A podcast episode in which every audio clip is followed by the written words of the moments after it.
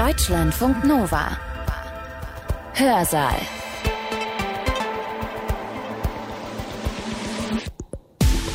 Willkommen, ich bin Sibylle Salewski. Wenn die Waffen sprechen, dann schweigen die Gesetze. So in etwa lautet ein alter römischer Spruch. Doch genau diese Aussage ist heute falsch. Selbst im Krieg gelten Regeln. Auch für einfache Soldaten zum Beispiel. Selbst wenn ihnen etwas befohlen wird von einem Vorgesetzten, heißt das noch lange nicht, dass sie diesen Befehl unter allen Umständen auch ausführen dürfen. Ist denn Handeln auf Befehl jetzt tatsächlich ein Entschuldigungsgrund? Und da sagt das Völkerstrafrecht, nein, ist es nicht. Du musst eben, wenn es sich um einen rechtswidrigen Befehl handelt, diesen verweigern.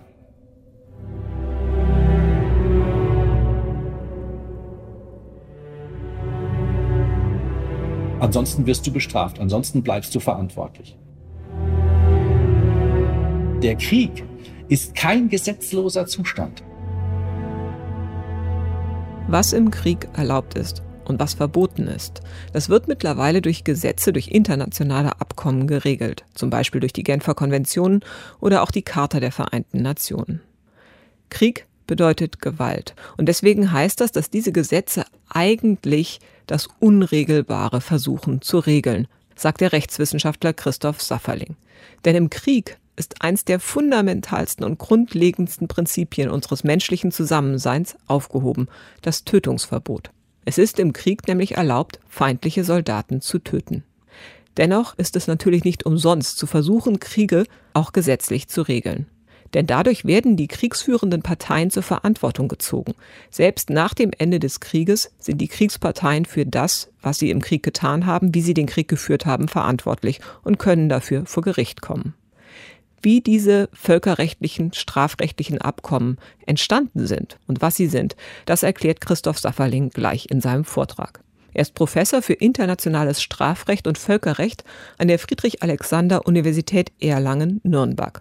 Und zu seinen Forschungsschwerpunkten gehört die juristische Aufarbeitung von Kriegsverbrechen. Er ist also wirklich Experte auf diesem Gebiet. Er erklärt in seinem Vortrag, was die wichtigsten Regelungen sind. Zum Beispiel, dass niemand im Krieg absichtlich Zivilisten oder zivile Ziele angreifen darf. Und dass Staaten grundsätzlich gewaltfrei miteinander umgehen müssen. Das heißt, ein Staat darf nicht einen anderen einfach angreifen. Was das alles heute bedeutet, insbesondere für den Krieg in der Ukraine, das hört ihr jetzt gleich. Christoph Safferlings Vortrag hat den Titel Der Krieg in der Ukraine und das Recht, eine völkerstrafrechtliche Einordnung. Er hat diesen Vortrag am 23. Juni 2022 an der Universität Bamberg gehalten. Ihre Ringvorlesung hat ja eben das Thema der Krieg in der Ukraine, Hintergründe, Einordnung und Fragestellungen. Und meine Aufgabe ist es jetzt eben hier eine rechtliche Einordnung äh, zu bringen, eine völkerstrafrechtliche Einordnung zu bringen. Und ich würde das gerne in vier verschiedenen Blöcken tun. Und zwar zum einen, und das äh, sehen Sie mir nach, aufgrund auch der regionalen Nähe, aber nicht nur, würde ich ganz gerne mit dem Nürnberger Kriegsverbrecherprozess äh, beginnen. Denn auch äh, dieser ist von enormer Wichtigkeit äh, für die Entwicklung des Völkerstrafrechts. Schließlich ist Nürnberg, wenn Sie so wollen, der Geburtsort des modernen Völkerstrafrechts. Und ich würde mal die These aufstellen, dass hier in Nürnberg ein Versprechen abgegeben worden ist. Und dieses Versprechen ist die Frage, ob dieses Versprechen eingelöst wurde. Und da würde ich eben die Entwicklungsgeschichte von 1945 bis letztlich, ja sagen wir mal, 23. Februar 2000 22 nachvollziehen wollen und dann eben darlegen, warum ich glaube, dass der Ukraine-Krieg, wie wir ihn heute sehen, ein Verrat an den Nürnberger Prinzipien ist, also an den Errungenschaften, die der Nürnberger Hauptkriegsverbrecherprozess geleistet hat und an dem Versprechen, was eben dort abgegeben worden ist. Und dann möchte ich eben zum äh, Schluss hier noch einmal zusammenfassend sozusagen die völkerstrafrechtlichen Verstöße bringen und die Frage, wie man jetzt aber auch von der Rechtsdurchsetzung her damit umgeht es gibt eben den Internationalen Strafgerichtshof, von dem Sie ja wahrscheinlich alle schon mal gehört haben. Aber kann der oder unter welchen Umständen darf der denn hier ermittelnd tätig sein und strafverfolgend tätig sein? Und welchen Beitrag können eigentlich auch nationale Justizsysteme möglicherweise eben auch in Deutschland hier leisten, um Kriegsverbrechen zu verfolgen? Also das ist das Thema der nächsten 40 Minuten. Und ich beginne gleich mit dem Versprechen von Nürnberg. So, hier in dieser Folie sehen Sie den Nürnberger Schwurgerichtssaal, der bis vor zwei Jahren tatsächlich auch noch ein Gerichtssaal war. Heute ist er nur noch ein Museum. Ich hoffe, dass Sie alle da schon mal drin waren. Wenn nicht, dann äh, besuchen Sie ihn möglichst schnell.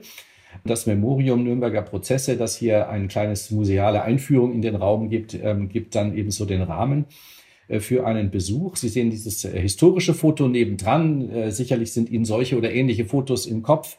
Denn hier eben von 1945 äh, bis 46 wurden 21 der größten Kriegsverbrecher äh, des nationalsozialistischen Deutschlands, die damals noch am Leben waren, eben zur Verantwortung gezogen mit straflichen Mitteln. Und das war in der Tat das erste Mal in der Geschichte der Menschheit, dass das gemacht worden ist. Vorher letztlich auch in der Völkerrechtsordnung des Westfälischen Friedens von 1648 war im Grunde ja Krieg auch irgendwie als Mittel der Politik ja angesehen und äh, geduldet. Mit dem Ersten Weltkrieg änderte sich da das ein bisschen, aber mit dem Zweiten Weltkrieg war dann auch klar, dass äh, hier auch das Völkerrecht sich ändern muss. Dass hier also eine neue Herangehensweise sich entwickelt, und zwar einmal in Bezug auf die Taten im Krieg, Kriegsverbrechen, Verbrechen gegen die Menschlichkeit, aber auch der Krieg als solcher der eben ein aggressiver Akt eines Staates gegenüber einem anderen äh, bedeutet. Und das ist nicht mehr tolerabel in einer Friedensweltordnung, wie es dann später eben auch ja durch die Charta der Vereinten Nationen, sekundiert durch die Allgemeine Erklärung der Menschenrechte, ja in diesen unmittelbaren Nachkriegsjahren dann entsprechend auch völkerrechtlicher sich durchgesetzt hat. Und der Kopf, der letztlich hinter diesem Nürnberger Hauptkriegsverbrecherprozess steht, ist dieser äh, Herr, den Sie hier sehen, und der amerikanische Supreme Court Richter Robert H. Jackson, er, wenn Sie so wollen, ist äh, ein bisschen der Visionär in diesem Kontext, der eben ganz klar auch damals gesehen hat, wir betreten ein neues Zeitalter, wenn wir jetzt hier nach einer kriegerischen Auseinandersetzung nicht mehr im Friedensvertrag groß amnestieren, sondern wenn wir ganz klar Verantwortungen zuschreiben, auch für das Angriff, Führen eines Angriffskriegs als solches. Und Sie kennen vielleicht diesen Satz, den ich hier zitiere, dass vier große Nationen erfüllt von ihrem Siege und schmerzlich gepeinigt von dem geschehenen Unrecht nicht Rache üben, sondern ihre gefangenen Feinde freiwillig dem Richtspruch des Gesetzes übergeben, ist eines der bedeutsamsten Zugeständnisse, das die Macht jemals der Vernunft eingeräumt hat.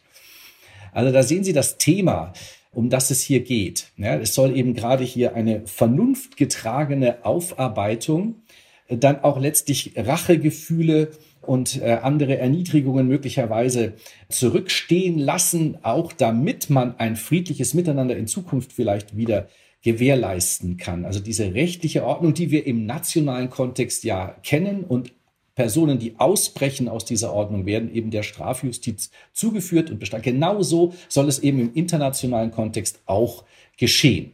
So die Vision von Robert H. Jackson. Sie dürfen aber nicht denken, das sei jetzt eine rein amerikanische Erfindung. Natürlich, es waren die vier alliierten Siegermächte, die hier diesen Prozess organisiert und durchgeführt haben, aber darunter neben Frankreich und dem Vereinigten Königreich eben auch die Sowjetunion. Und der Chefankläger Sowjetrusslands war Roman Rudenko, im Übrigen ein Ukrainer. Sie sehen hier, er war Generalstaatsanwalt in der Ukraine und dann eben hier Chefankläger im Nürnberger Prozess für die UdSSR und später auch Generalstaatsanwalt der UdSSR. Also ein Vorzeigejurist des sowjetischen Russlands. Und wir sehen in seiner Eröffnungsrede, die er im Februar 1946 dann gehalten hat, aus der russischen Perspektive ging es gar nicht so sehr um den Angriffskrieg, da stand da nicht so im Vordergrund, es stand vor allem im Vordergrund das Leid auch der Bevölkerung Osteuropas unter der Besatzung, unter der Wehrmacht und den SS verbinden. Und hier haben wir auch ein Zitat, was ich hier herausgesucht habe. Die Angeklagten wussten, dass die zynische Verhöhnung der Gesetze und Sitten des Krieges ein äußerst schweres Verbrechen ist. Sie wussten das, hofften aber, dass ihr totaler Krieg für sie siegreich enden und ihnen Straflosigkeit bringen würde. Also wenn Sie sich diesen Ausspruch des russischen Generalstaatsanwalts hier auf der Zunge zergehen lassen, dann stellen Sie sich schon die Frage, was passiert da eigentlich gerade wenige hundert Kilometer hier im Osten unseres Landes. Also das will ich eben damit sagen. Es war auf jeden Fall ein nicht nur amerikanisches Konzept, was hier äh, vertreten worden ist in diesem Nürnberger Hauptkriegsverbrecherprozess, sondern es war wirklich eine internationale Idee, eben auch getragen von Sowjetrussland. Es war in der Tat 1945 ja kein vorgezeichnetes Konzept, äh, wie man jetzt hier Kriegsverbrechen verfolgt, wie man das Verbrechen der Aggression verfolgt. Es waren im Statut dann zum ersten Mal tatsächlich diese Normen niedergelegt. Und zwar einmal Verbrechen gegen den Frieden, dann die Kriegsverbrechen und schließlich noch die Verbrechen gegen die Menschlichkeit. Also das war das Konzept, was Sie im Statut des Internationalen Militärtribunals finden. Und Sie erinnern sich, also diese Tatbestände, die finden wir natürlich auch heute noch, um die geht es auch heute. Einer, der fehlt, ist der Völkermord. Der Völkermordtatbestand ist in der Tat eine Reaktion, eine, eine juristische Reaktion, eine Reaktion der Vereinten Nationen letztlich auch auf den Holocaust, war aber in Nürnberg kein Anklagetatbestand. Das war ein ganz wiederum neues Konzept, in dem man also sich vorgestellt hat, dass nicht nur Individuen, vielleicht auch massenhaft Individuen in einem makrokriminellen Kontext Opfer werden, sondern dass ein Volk, ja, dass eine Gruppe, die sich national, ethnisch, religiös determiniert, dass die gezielt angegriffen wird, dass die Opfer der Straftat wird. Das war ein neuer Gedanke, der so im Strafrecht bis dato noch nicht sich durchgesetzt hatte. Und insofern, Raphael Lemkin, Sie sehen hier ähm, seinen Pass aus dem War Department. Er war also tatsächlich auch teilweise als Berater, Rechtsberater in Nürnberg tätig. Er wollte diese Norm des Völkermordes, auch diesen Begriff des Genozids, den es vorher auch nicht gab, den er erfunden hat, im Nürnberger Hauptkriegsverbrecherprozess durchsetzen, was ihm nicht gelungen ist, weil die, gerade die amerikanischen Ankläger sehr zurückhaltend waren, gesagt haben, das ist so ein neuer Gedanke, das können wir jetzt nicht rückwirkend anwenden, aber für die Zukunft möglicherweise. Und dann hat er sich tatsächlich durchgesetzt. 1948 wurde die sogenannte Anti-Völkermord-Konvention von den Vereinten Nationen verabschiedet, wenige Jahre später ratifiziert. Und das hat also dann zu einer, wenn Sie so wollen, auch sehr schnellen Anerkennung dieses Tatbestandes geführt. Ich will jetzt nicht sagen, es ist eine Erfolgsstory, aber er war doch selber tatsächlich in seinem Bestreben, hier eine neue Straftat zu schaffen, da insofern dann tatsächlich erfolgreich. Der Nürnberger Hauptkriegsverbrecherprozess, das wissen Sie natürlich, war ein einzigartiges Ereignis, aber es war nicht der einzige Prozess, der durchgeführt worden ist, auch wenn es der einzige internationale war. Es folgten eine Reihe von weiteren Prozessen gegen deutsche Kriegsverbrecher. Das waren aber nationale Prozesse. Die wichtigsten, bekanntesten auch in Nürnberg, die sogenannten Nürnberger Nachfolgeprozesse. Der Chefankläger war dann Telford Taylor, ein Armeegeneral. Und es gab aber auch in allen anderen Besatzungszonen eine Vielzahl von Prozessen, die eben sozusagen dann vor einem nationalen Gericht auch diese Ansprüche des IMT-Statuts, Kriegsverbrechen, Verbrechen gegen die Menschlichkeit und das Verbrechen der Aggression zu kriminalisieren, umgesetzt haben. Also ich würde jetzt hier an dieser Stelle schon festhalten wollen, dass in dem Ausspruch von Robert H. Jackson und anderen und dann später eben auch in dem Umstand, dass die Generalversammlung der Vereinten Nationen bereits im Dezember 1946, der Prozess war am 1. Oktober 1946 zu Ende, wenige Monate später werden die sogenannten Nürnberger Prinzipien verabschiedet. Die Nürnberger Prinzipien, die also in einer Deklaration äh, zusammenfassen, was der Kern eben äh, dieses Nürnberger Hauptkriegsverbrecherprozesses war, in denen eben auch diese Verbrechenstatbestände dann anerkannt worden sind. Das geschah unmittelbar im Anschluss, so dass wir sagen können, völkerrechtlich hat sich das Recht weiterentwickelt, denn es gibt jetzt Völkerrechtsprinzipien, die wir in dieser Resolution finden vom 8. Dezember 1946. Und es ist eben auch der moralische Anspruch, dass wir sagen, das, was hier am Ende des Zweiten Weltkriegs geschehen ist, das soll all für alle Mal festlegen, dass niemand mehr einen Krieg ungestraft beginnen darf und in einem Krieg auch gewisse Regeln einzuhalten sind und an die sich jeder Soldat halten muss. Das ist also, wenn Sie so wollen, das Versprechen von Nürnberg. Und die Einlösung dieses Versprechens wäre jetzt mein zweites Thema. Denn mit dieser Einlösung ist es natürlich nicht so leicht vonstatten gegangen. Warum nicht? Äh, die Weltgeschichte äh, stoppte natürlich nicht 1946 und der Kalte Krieg, von dem wir dann ja sprechen, dem sogenannten Kalten Krieg, der war in der Tat bereits 1946 auch im Beratungszimmer der Richter in Nürnberg und andernorts äh, spürbar. Es war spürbar, dass hier ein neuer Block entsteht, Westeuropa und USA gegen Sowjetrussland und die Einflussnahme in den osteuropäischen Staaten. Das Ganze kulminierte 1950 in dem Koreakrieg. Und das führte dann letztlich dazu, dass man diese Prinzipien, die man 1945 aufgestellt hatte, irgendwie nicht mehr einhalten wollte oder nicht mehr einhalten konnte. Gleichwohl ist es nicht unversucht geblieben, hier eine permanente Institution einzurichten, eine permanente Strafgerichtshof einzurichten. Wir haben eben zum Beispiel 1954 einen Vorschlag der ILC, das ist die International Law Commission, äh, sozusagen der Rechtsausschuss der Vereinten Nationen, die einen Vorschlag gemacht haben, wie so etwas aussehen könnte. Aber Sie sehen an den Daten die Folgen. Der nächste Versuch war 1991 und zwar zu dem Zeitpunkt, in dem dieser Konflikt zwischen Ost und West dann ja durch äh, Berliner Fall der Berliner Mauer und die weiteren Entwicklungen dann entsprechend ja erst einmal aufgelöst war. Also diese Versuche der Institutionalisierung, die scheiterten dann erstmal in den Zeiten des Kalten Krieges. Ist aber nicht so, dass diese Zeit dann ungenutzt verstrich. Jenseits der Gründung der Vereinten Nationen, die hier bemüht waren, eine neue Weltordnung dann aufzurichten, wurden dann eben 1946 bereits die sogenannten Nürnberger Prinzipien verabschiedet. 1948 die Allgemeine Erklärung der Menschenrechte, im selben Jahr kurz darauf die Völkermordkonvention. Und auch die Bemühungen, das Kriegsvölkerrecht, das humanitäre Völkerrecht weiterzuentwickeln, gerade im Bereich der Genfer Konventionen unter der Ägide des Internationalen Komitees des Roten Kreuzes nahm wirklich Fahrt auf. Also 1949 vier neue Konventionen, die dann eine ganz neue Grundlage gesetzt haben. Später hier als letztes erwähnt 1977 in einem Kontext, in dem die Welt noch weitere Schritte gegangen ist. Ich erwähne nur hier Dekolonialisierungskriege, ja gab es noch einmal eine Verfeinerung und eine weitere Ausformulierung dieser Prinzipien und zwar dahingehend, dass immer weiter der Schutz der Zivilbevölkerung in den Fokus gerückt ist. Wenn nämlich das Kriegsrecht sozusagen auch noch im 19. Jahrhundert eher so den Ansatz hatte, das Verhalten zwischen den Soldaten, zwischen den Kombattanten zu regeln, dass man Verwundete versorgt, dass man Kriegsgefangene ordentlich behandelt, zeigt sich in der modernen Kriegsführung, dass die Zivilbevölkerung auf eine ganz andere Art und Weise, als das möglicherweise noch im 19. Jahrhundert der Fall war, auf eine ganz andere Art und Weise einbezogen werden muss und geschützt werden muss. Und das nehmen diese Genfer Konventionen jetzt auf und gerade nochmal die Zusatzprotokolle zu den Genfer Konventionen machen ein Prinzip unumstößlich, dass unterschieden werden muss zwischen militärischen Zielen, die angegriffen werden dürfen, und zivilen Zielen, die nicht angegriffen werden dürfen. Und zwar unter keinen Umständen. Wenn man sie angreift, wenn man ein ziviles Objekt oder Zivilisten offen angreift, intentional angreift, dann handelt es sich um ein Kriegsverbrechen. Also diese Entwicklung hat hier stattgefunden in großen Konferenzen, abgesichert international, unterzeichnet von mehr oder weniger allen Staaten der Welt.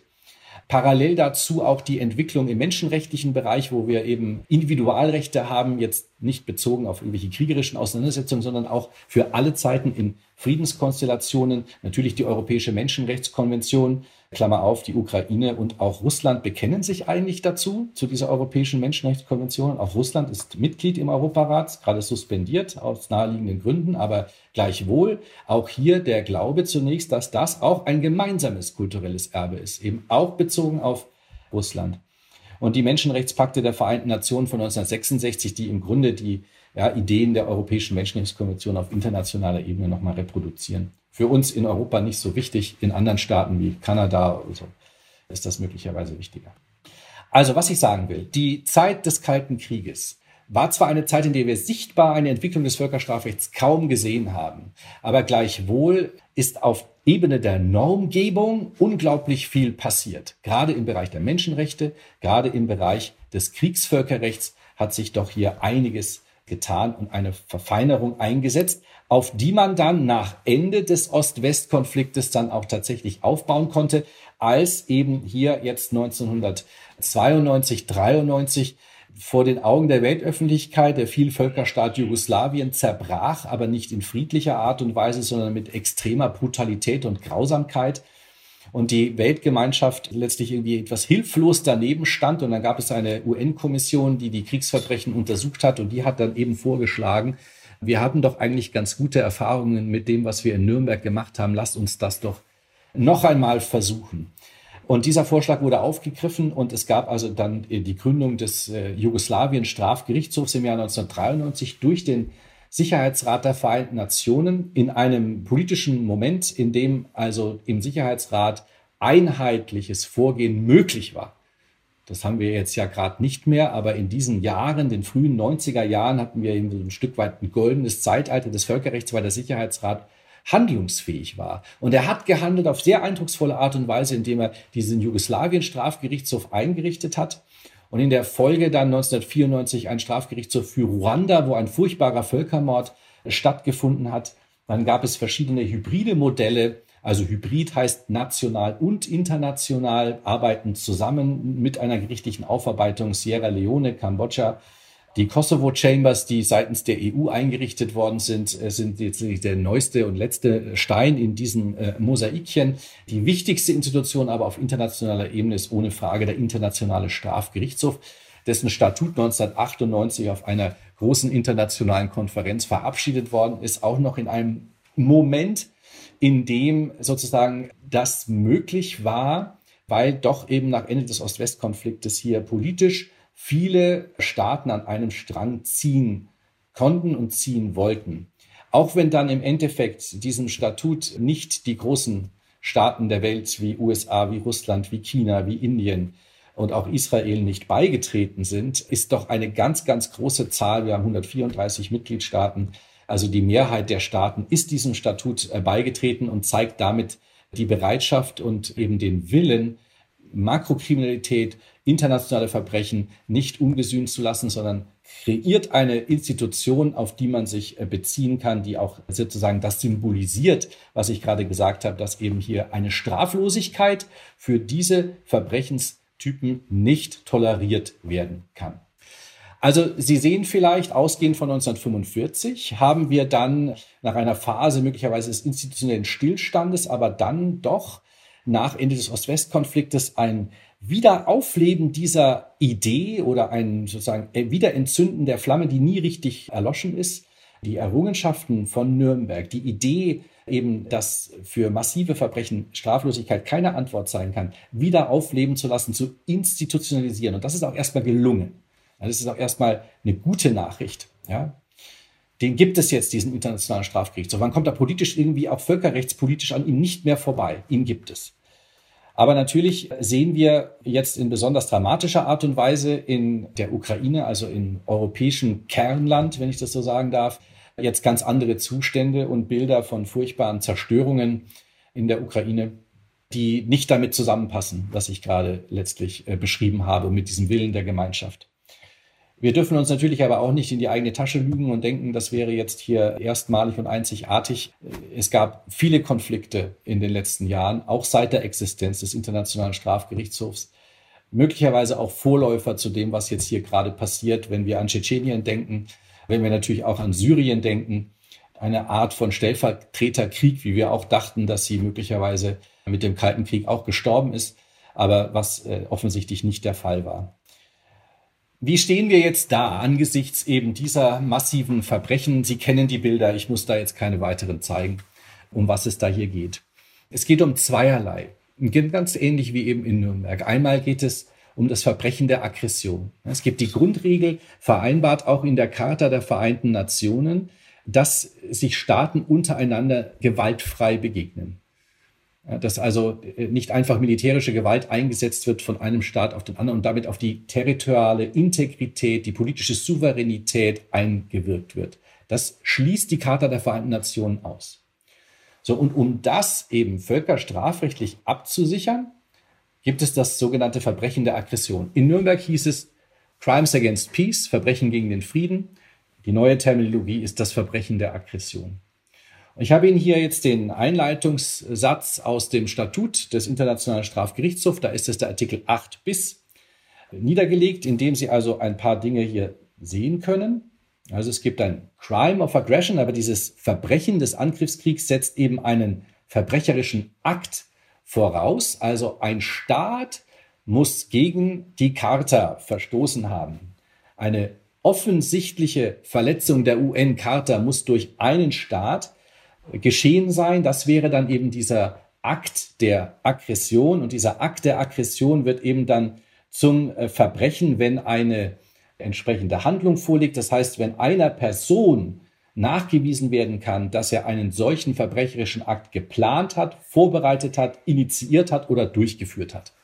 Das wären die Voraussetzungen hier dann für das konkrete Handeln einer Person, sodass aus dem verbrecherischen Akt eines Staates ein tatsächliches Verbrechen geht, gibt. Denn für eine Straftat brauchen wir natürlich, so jedenfalls unser ganz klassisches Strafrechtssystem, einen individuellen Täter, den wir dafür verantwortlich machen können. Möglicherweise mehrere, aber wir brauchen jedenfalls ein Individuum, auf das sich dann die Strafbarkeit auch beziehen kann.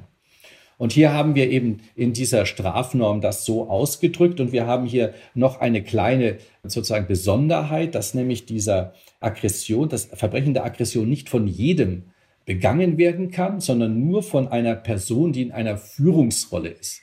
Also jetzt hier heißt es ja by a person in a position effectively to exercise control. Ja, also wir haben es hier mit einem Führungsverbrechen zu tun. Aber wir sehen ja auch beispielsweise hier ein Foto von Wladimir Putin. Er wäre sicherlich eine solche Führungsperson, die dann eben eine manifeste Verletzung der UN-Charta, ein offenkundiger Verstoß gegen dieses Gewaltverbot begangen hat, indem er die territoriale Integrität der Ukraine verletzt hat, indem er befohlen hat, dass hier militärisch in das Gebiet der Ukraine, in das Staatsgebiet der Ukraine eingegriffen wird. Der Tatbestand ist erfüllt. Da kann man, glaube ich, auch gar nicht viel rumdiskutieren. Natürlich wird dann immer wieder versucht, auch von Seiten Russlands versucht, die Waffengewalt zu rechtfertigen. Und es gibt einige Rechtfertigungsinstanzen in der UN-Charta, aber eigentlich gibt es nur zwei. Einmal eine Autorisierung der Waffengewalt durch den Sicherheitsrat der Vereinten Nationen. Das liegt hier sicherlich nicht vor. Und das andere wäre das Selbstverteidigungsrecht. Aber das Selbstverteidigungsrecht setzt eben voraus, dass würde voraussetzen, dass Russland selbst angegriffen wird.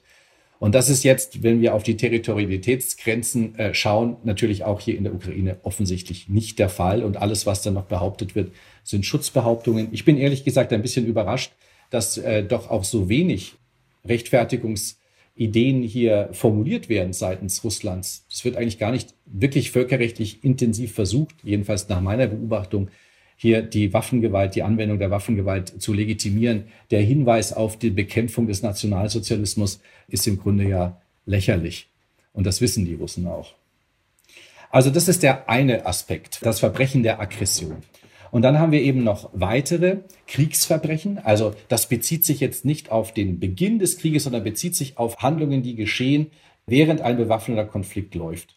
Das haben wir auch in Artikel 8 des IStGH-Statuts entsprechend niedergelegt. Da werden eben die Genfer Konventionen jetzt in einer Strafnorm sozusagen umformuliert. Es braucht dafür einen bewaffneten Konflikt. In dem Fall haben wir hier einen international bewaffneten Konflikt, weil verschiedene Staaten hier miteinander im Krieg sind. Und wie ich schon erwähnt habe, gilt eben hier das Grundprinzip der Differenzierung zwischen zivilen Objekten, die ich unter keinen Umständen angreifen darf, und militärischen Objekten, die dann angegriffen werden können, unter der Bedingung, dass sie nicht zu erheblichen Kollateralschäden unter der Zivilbevölkerung führen. Das ist die Unterscheidung, die hier äh, zwingend zu treffen ist, dass man also jeweils auch dafür Sorge tragen muss, dass man äh, schaut, dass man keine zivilen Ziele angreift, sondern nur militärische Ziele entsprechend bekämpft. Und äh, damit umfasst es auch dieser Begriff des Kombatanten. Also nur der Kombatant selbst darf Kriegshandlungen vornehmen, darf an Kriegshandlungen teilnehmen. Dann hat er aber auch gewisse Schutzrechte. Beispielsweise ist er eben als Kriegsgefangener nicht dafür verantwortlich zu machen, dass er überhaupt an dem Krieg teilgenommen hat. Das ist ja sein staatlicher Auftrag qua Soldat. Das kann ihm nicht vorgeworfen werden. Deswegen dürfte er nicht bestraft werden. Er kann festgehalten werden bis zum Austausch, meistens am Ende des bewaffneten Konfliktes. Er kann sozusagen aus dem Spiel genommen werden, aber er hat sich nicht strafbar gemacht, allein durch seine Teilnahme am Krieg. Er hat sich natürlich dann strafbar gemacht, wenn er diese Kriegsregeln, die ich gerade ganz kurz skizziert habe, verletzt hat. Wenn er also ein ziviles Objekt, eine zivile Person angegriffen hat, dann macht er sich strafbar. Aber nicht für eine Handlung, für eine reine Kriegshandlung, beispielsweise bei der Bekämpfung militärischer Ziele. Also das ist dieses Konzept der Kriegsverbrechen. Wie gesagt, es ist natürlich von vornherein irgendwie auch beinahe ein sozusagen frustrierendes Erlebnis für das Recht, wenn es versucht, in diesem Krieg, wo Gewalt herrscht, wo Gewalt die Regel ist, wo eben das Tötungsverbot als sozusagen, wie soll ich sagen, als das Kernprinzip unseres zwischenmenschlichen Zusammenseins ja aufgehoben ist. Gegnerische Kombatanten darf ich ja töten dass eben dieses Rechtskonglomerat versucht, dieses Unregelbare zu regeln. Ja? Also das muss man schon immer mitbedenken, dass in diesem gewaltbetonten Kontext es natürlich Gewaltexzesse dann auch gibt. Das lässt sich nicht vermeiden. Aber gleichwohl, der Anspruch ist da und er trägt sich natürlich fort auf die ganze Organisation der Armeen, auf die Ausbildung der Armeen. Ja, die müssen daraufhin getrimmt werden, die müssen daraufhin äh, geschult werden, dass sie wissen, wie zu unterscheiden ist, was sie im Krieg dürfen, was sie im Krieg nicht dürfen. Der Krieg ist kein gesetzloser Zustand. Das muss man sich auch immer wieder vor Augen äh, führen. Und auch das ist, wenn Sie so wollen, eine zivilisatorische Errungenschaft. So hilflos das Recht in solcher Situation ist, es ist gleichwohl eine zivilisatorische Errungenschaft, dass wir eben nicht mehr dem altrömischen Grundsatz äh, folgen, dass wenn die Waffen sprechen, die Gesetze schweigen. Das ist nicht der Fall. Die Gesetze sind anwendbar. Ja, eine weitere Norm, eine wirklicher Nürnberger Tatbestand, der im Nürnberger Statut erfunden worden ist, von Begriff her sind die Crimes Against Humanity, die wir in Deutsch übersetzen als Verbrechen gegen die Menschlichkeit. Und im Grunde ist dieser Tatbestand gar nicht so schwer zu erklären. Es sind letztlich, wenn Sie hier so gucken, ich habe eine Liste an Einzeltaten hier aufgezählt. Wer einen Menschen tötet, wer äh, Menschenhandel betreibt, wer einen Menschen vertreibt, zwangsweise überführt, festhält und so weiter. Also hier sehen Sie Taten, die in jedem Strafgesetzbuch der Welt unter Strafe stehen. In jedem Nationalstaat sind das Verbrechen. Und hier werden sie jetzt zusammengefasst als Verbrechen gegen die Menschlichkeit, wenn sie systematisch und massenhaft auftreten. Das ist eben der Umbrella, wenn Sie so wollen, der Schirm, der über diese Einzeltaten dann drüber gestülpt wird. Und wenn das eben der Fall ist, dass die Freiheitsberaubung, die Tötung, die Folterung nicht isoliert, sondern als Erscheinungsform eines massenhaften, eines systematischen Vorgehens erscheint, dann ist es ein Verbrechen gegen die Menschlichkeit. Das hat einen sehr großen Appellcharakter. Crimes Against Humanity klingt nicht nur dramatisch, sondern es ist auch dramatisch. Und dieser Appellcharakter, den kann man neben den Kriegsverbrechen auf jeden Fall noch akzeptieren. Also, oder muss man daneben sehen. Also es gibt ein Kriegsverbrechen, das aber zugleich ein Verbrechen gegen die Menschlichkeit ist. Das muss man sich vergegenwärtigen. Und tendenziell ist also jetzt Strafzumessung ist im internationalen Kontext ein schwieriges Fach.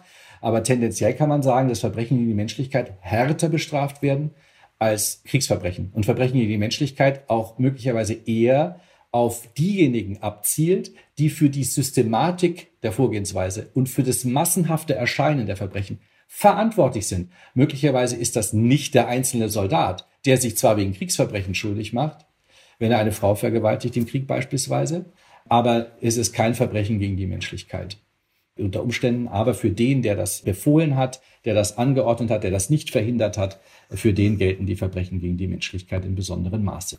Ja, und als letzte Norm ist eben heute völlig anerkannt und in der Tat ist es in vielerlei Hinsicht jedenfalls immer so bezeichnet als sozusagen das Verbrechen der Verbrechen, also der Völkermord als Crime of all Crimes im internationalen Kontext eben diese Viktimisierung einer spezifischen Gruppe, einer national, rassisch, religiös oder ethnisch definierten Gruppe. Der Völkermordtatbestand klingt fantastisch, hat auch eine richtige Grundlage in äh, gedanklicher Hinsicht und auch in rechtlicher Hinsicht. Er passt jetzt juristisch betrachtet wirklich sehr gut für den Holocaust. Aber es ist immer so ein bisschen ungeschickt, wenn man historische Vorbilder verwendet, um einen Straftatbestand zu kreieren, weil er nämlich auf andere Umstände kaum passt. Das gilt vor allem auch für den Kontext Ruanda. Da zeigt sich das ganz besonders deutlich, wo in den Medien damals, viele von Ihnen sind zu jung und erinnern sich nicht, aber ich erinnere mich noch, als das in den Medien auch durchlief, einfach von Anfang an klar war, das ist ein Völkermord. Als man sich dann juristisch hinsetzen musste und das durchdekliniert hat, war das plötzlich gar nicht mehr so einfach, weil die Hutu und die Tutsi eigentlich gar keine ethnischen Gruppen sind, sondern eigentlich soziale Gruppen sind, wirtschaftliche Gruppen sind.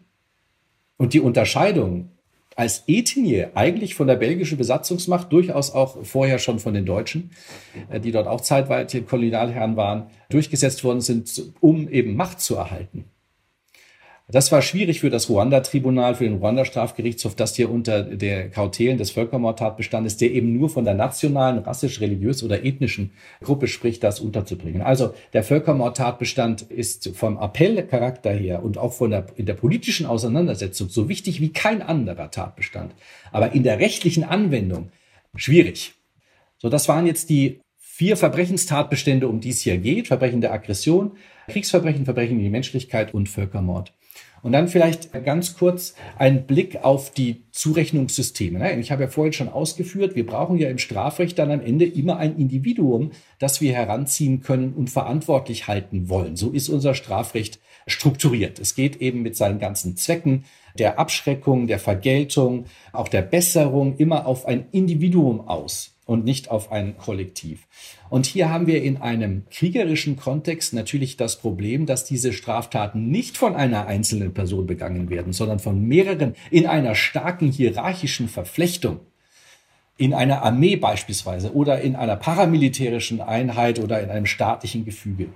Und das Völkerstrafrecht versucht hier mit verschiedenen sozusagen Rechtsinstituten das zu akzeptieren und eben für den einfachen Soldaten äh, zu reagieren auf die Frage, kann der sich eigentlich exkulpieren dahingehend, dass er sagt, ich wollte das ja gar nicht, aber mir wurde das befohlen.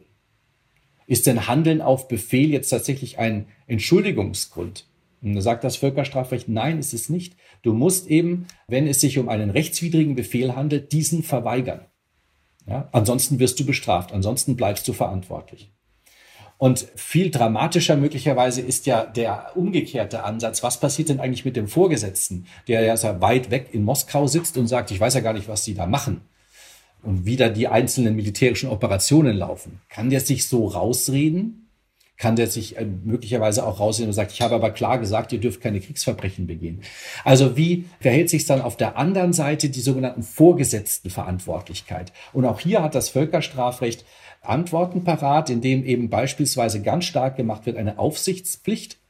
Also unabhängig davon, ob der Vorgesetzte weiß, was da passiert, eine Aufsichtspflicht und muss von vornherein die ganze Organisation der Armee so ausrichten, dass Straftaten verhindert werden und dass, wenn sie denn stattfinden, sie entsprechend auch strafrechtlich verfolgt werden oder disziplinarrechtlich verfolgt werden. Also diese Aufgabe hat der Vorgesetzte, wenn man ihn auch nicht nachweisen kann, dass er einen Befehl gegeben hat, ein Kriegsverbrechen zu begehen, so hat er jedenfalls die Pflicht, zu verhindern in der ganzen Organisation, in der Aufsicht über die Soldatinnen und Soldaten, die dafür ihn kämpfen, hat er die Pflicht, Straftaten zu verhindern. Also dieses sehr, sehr aus strafrechtlicher Hinsicht sehr schwierige Geflecht zwischen Verantwortlichkeit von Individuum und in der hierarchischen Struktur versucht das Völkerstrafrecht eben mit diesem Modell der vorgesetzten Verantwortung entsprechend diesem Modell so zu begegnen. Mein letztes Kapitel in den zehn Minuten, die mir jetzt noch bleiben, wäre dann jetzt die Frage, wie kann denn jetzt tatsächlich eine Strafverfolgung stattfinden. Ich habe jetzt schön Ihnen die Normen dargelegt, weswegen hier eine Strafbarkeit sich begründen ließe, aber das hilft ja alles nichts, wenn ich keinen Durchsetzungsmechanismus habe. Und wie kann ich das jetzt durchsetzen? Äh, grundsätzlich gibt es zwei Arten, äh, Völkerstrafrecht durchzusetzen. Einmal gibt es die internationale Gerichtsbarkeit. Das ist sozusagen auch ebenenimmanent. Also man hat eine Völkerrechtsnorm, die eben auch auf völkerrechtlicher Ebene dann durchgesetzt wird. Das nennt man die direkte Durchsetzung auf der Grundlage von einem eigenen Prozessrecht, wo auch immer das dann herkommt. Und das haben wir eben hier an verschiedenen historischen Vorbildern. In Nürnberg zum Beispiel war das so beim Internationalen Militärgerichtshof, im Jugoslawien Strafgerichtshof, Ruanda Strafgerichtshof. Das sind auf internationaler Ebene Institutionen, Organe, Gerichte, die eben hier direkt auf völkerrechtlicher Ebene Völkerstrafrecht auch durchsetzen. Und darunter fällt eben auch der Internationale Strafgerichtshof in Den Haag, der auf einer völkerrechtlichen Vereinbarung, also auf einem völkerrechtlichen Vertrag auf der Zustimmung aller Mitgliedstaaten beruht. Das ist aber nur die halbe Geschichte und Sie erinnern sich, was ich eingangs über die Aufarbeitung von nationalsozialistischen Gewaltverbrechen gesagt habe. Da gab es auch das IMT, also den International Military Tribunal in Nürnberg. Und da gab es eine ganze Reihe von Folgeprozessen vor nationalen Gerichten.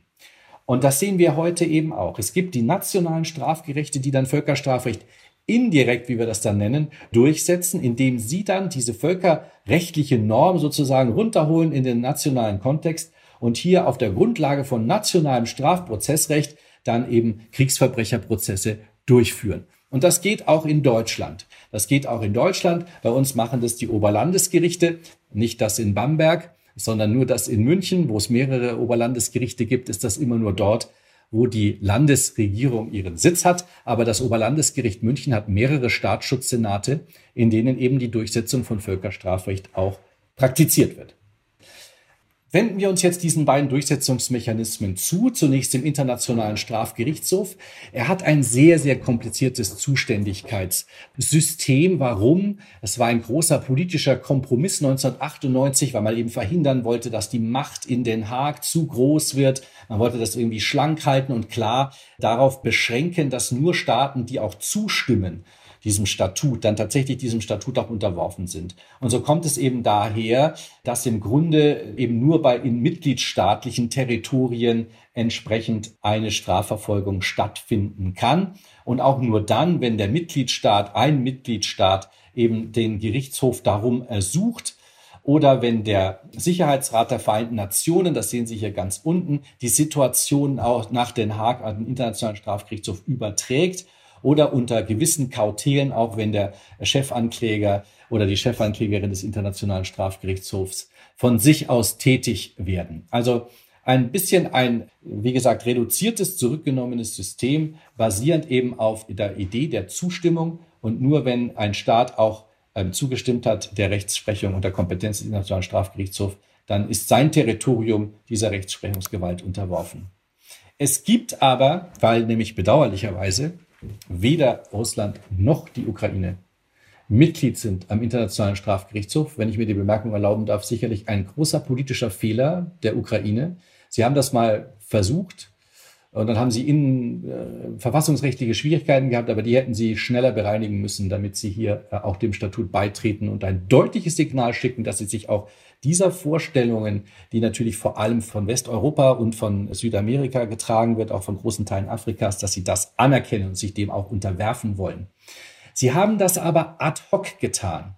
Also wegen innenpolitischer und verfassungsrechtlicher Schwierigkeiten grundsätzlich beizutreten, hat die Ukraine schon unmittelbar nach dem Krimüberfall den Internationalen Strafgerichtshof sozusagen für kompetent erklärt. Und diese Möglichkeit gibt es in Artikel 12 Absatz 3 so kann also ein Nichtvertragsstaat das Statut akzeptieren. Und das wurde eben, ist hier geschehen. Ich habe das hier erwähnt. Eine erste Übertragung erfolgte schon im April 2014. Eine weitere, zweite, erweiternde dann am 8.9.2015. Der Internationale Strafgerichtshof hat nicht besonders große Aktivitäten entfaltet in diesem Kontext. Allerdings konnte er sich jetzt 2022 im Februar darauf berufen, dass die Ukraine damals ja die Situation übertragen hatte, die Gerichtsbarkeit anerkannt hatte und eben dann hat der Chefankläger eben dann gesagt, er erkennt das als heute noch gültig an und alles, was da jetzt passiert auf dem Territorium der Ukraine, von wem auch immer, ist unter meiner Autorität. Das kann ich ermitteln, das kann ich untersuchen und das kann der Internationale Strafgerichtshof dann auch entsprechend bestrafen und ein Verfahren durchführen. Es ist dann tatsächlich auch so weit gekommen, dass nicht nur die Ukraine diese Übertragung durchgeführt hat, sondern dass 41 Mitgliedstaaten und die Bundesrepublik Deutschland ist darunter, die äh, Situation der Ukraine jetzt übertragen haben an den Internationalen Strafgerichtshof, was dazu führt, dass äh, das Ermittlungsverfahren schneller durchgeführt werden kann. Einzelheiten spare ich Ihnen. Aber durch diese Staatenübertragung hat sich das jetzt hier beschleunigt. Und der Chefankläger, hier sehen Sie ein Foto von ihm, Karim Khan, der sehr, sehr neu am Strafgerichtshof ist, er hat das erkannt und hat im Grunde sofort kurz nach dem Überfall am 24.02.2022 gesagt, er ist kompetent, diese Verbrechen zu verfolgen und er wird das auch tun. Das ist sicherlich eine große Errungenschaft, auch für den Internationalen Strafgerichtshof, der hier ernsthaft eine Chance hat, sich zu bewähren, nachdem er in den Jahren zuvor eher als, wie soll ich sagen, Luxuseinrichtung vielleicht für ganz wenige prekäre Fälle, auch nicht besonders erfolgreich vor sich hin judizierte, haben wir jetzt hier eine Möglichkeit für den Internationalen Strafgerichtshof unterstützt von 41 Mitgliedstaaten, sich zu bewähren. Das ist eben jetzt hier diese eine Schiene, die direkte Durchsetzung. Aber es gibt eben auch die indirekte Durchsetzung. Ich will das jetzt nur ganz kurz hier noch skizzieren für Deutschland. Deutschland hat eben ein Völkerstrafgesetzbuch. Das heißt, es hat die Kriterien, die ich Ihnen vorhin erwähnt habe hinsichtlich der Verbrechenstatbestände, Verbrechen der Aggression, Völkermord, Verbrechen der Menschlichkeit, Kriegsverbrechen, umgesetzt in ein Völkerstrafgesetzbuch. Das heißt, alles, was in Den Haag verhandelt werden kann, kann auch vor einem deutschen Gericht verhandelt werden.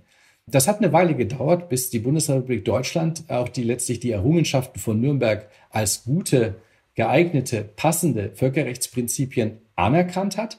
Aber sagen wir mal so, schon auch bei der Diskussion um die Errichtung des Internationalen Strafgerichtshofs 1998 hat die Bundesrepublik Deutschland damals unter rot-grüner Führung, gab es ja schon mal, wenn wir vielleicht vergessen, 1998 sich als doch Protagonist dieser völkerstraflichen Aufarbeitung und äh, der Institutionalisierung des Völkerstrafrechts erwiesen und nach und nach die politischen Vorbehalte gegen Nürnberg ad acta gelegt, beziehungsweise vielleicht umgekehrt auch erkannt, dass in Nürnberg ein Versprechen abgegeben worden ist der internationalen Gemeinschaft, das damals natürlich mit Bezug auf Deutschland und vielleicht auch gegen Deutschland abgegeben worden ist, wenn Sie es so ausdrücken wollen, aber dass dieses Versprechen jetzt durch einen internationalen Strafgerichtshof eingelöst wird, dass also alle Vorbehalte, die man hatte, von wegen, es war Siegerjustiz gegen das Deutschland, einmalig in der Geschichte, jetzt eben ganz klar nicht mehr der Fall ist, sondern dass jetzt auf institutionalisierter Basis für ewig, ja, für die, äh, für die kommenden Jahrzehnte festgestellt ist. Die Prinzipien von Nürnberg gelten jetzt für alle.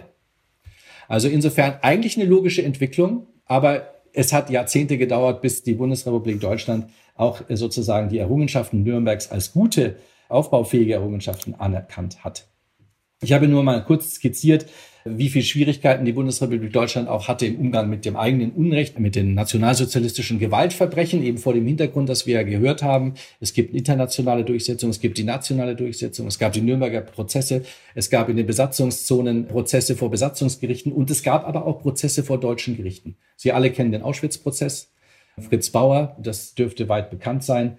Und es wurde natürlich dann in der Aufarbeitungs- Problematik nach dem Ende der DDR kamen die ähnlichen rechtlichen Fragen wieder hoch und hier hat man in den Mauerschützenprozessen sich deutlich zu den menschenrechtlichen Errungenschaften jetzt bekannt und daraufhin auch nochmal, soweit das möglich war, KZ-Fälle ja ähm, verfolgt und auch erfolgreich zum Abschluss gebracht. Also die deutsche Justiz hat über diesen Zeitraum von 60, 70 Jahren eine wirklich sehr, sehr weite Wandlung durchgemacht und wir stehen eben heute vor einer Welt mit einer globalen Veränderung, in der sich diese deutsche Justiz auch strafrechtlich einfindet. Hinsichtlich der islamistischen Bedrohung im Bereich des Terrorismus, der Terrorismusbekämpfung hat man das zum ersten Mal jetzt letztlich auf dramatische Art und Weise äh, gesehen. Und vor allem auch dieser Krieg in Syrien mit ja Dutzenden, ich will sagen Hunderten von deutschen Staatsangehörigen, die nach Syrien gereist sind, Männer wie Frauen, um dort sich dem IS anzudienen, dass die jetzt zurückgekehrt sind und hier jetzt möglicherweise eben einer Strafverfolgung ausgesetzt sind, weil sie sich in diesem Syrien-Kontext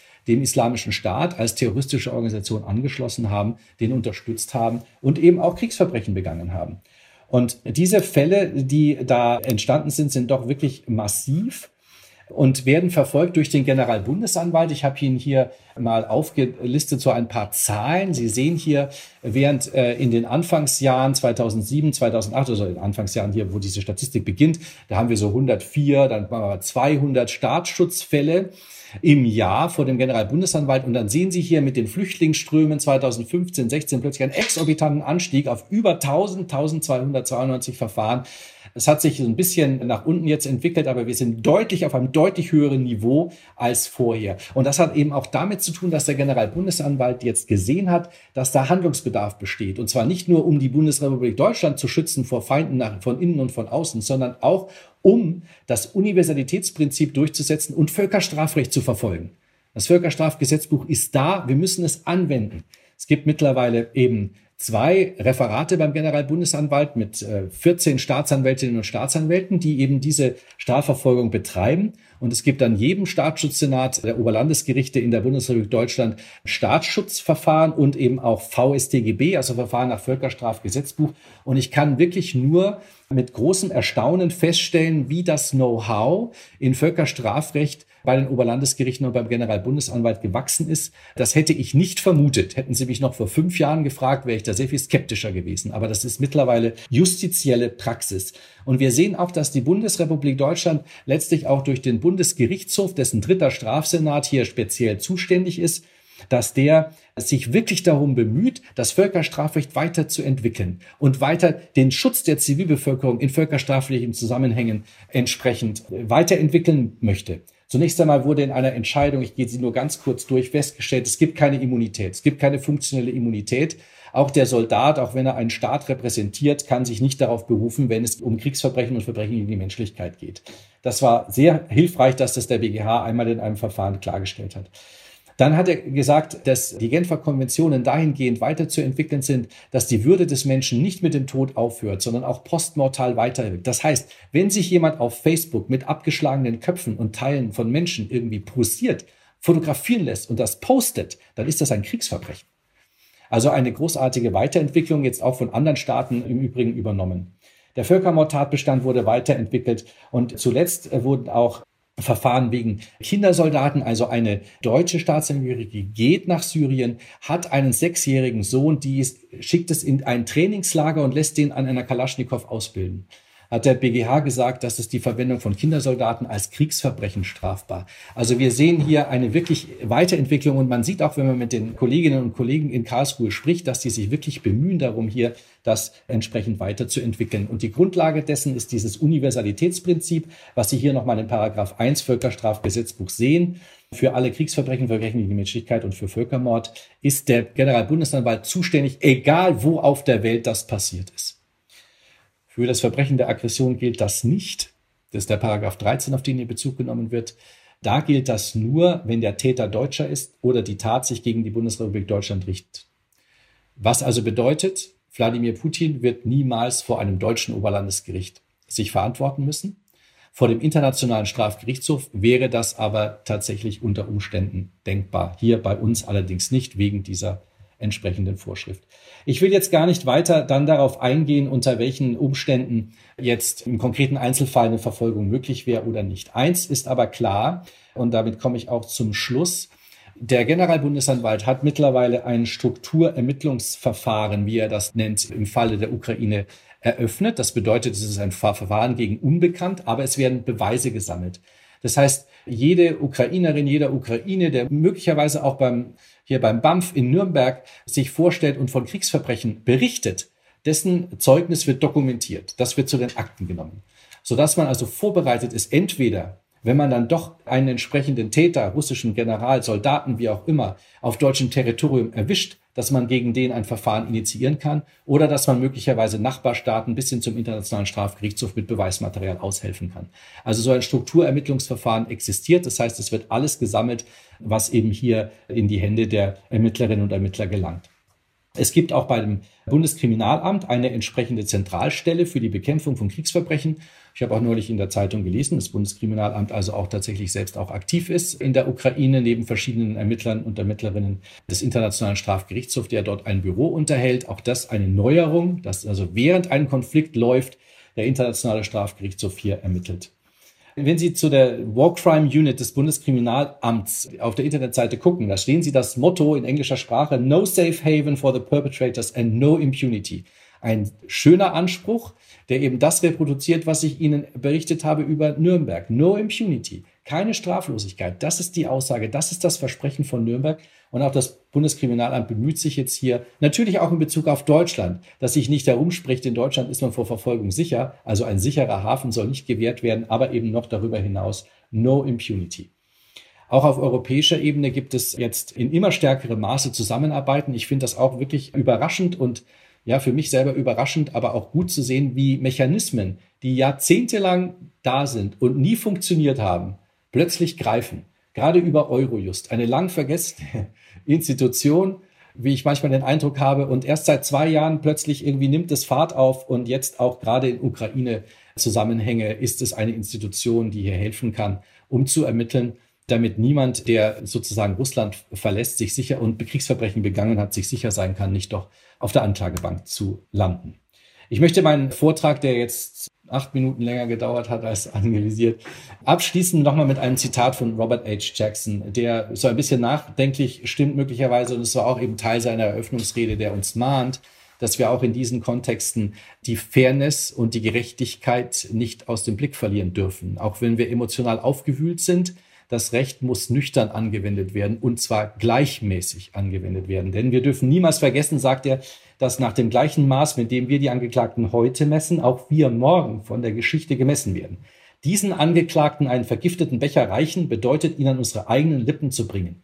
Wir müssen an unsere Aufgabe mit so viel innerer Überlegenheit, geistiger Unbestechlichkeit herantreten, dass dieser Prozess einmal der Nachwelt als die Erfüllung menschlichen Sehnens nach Gerechtigkeit erscheinen möge.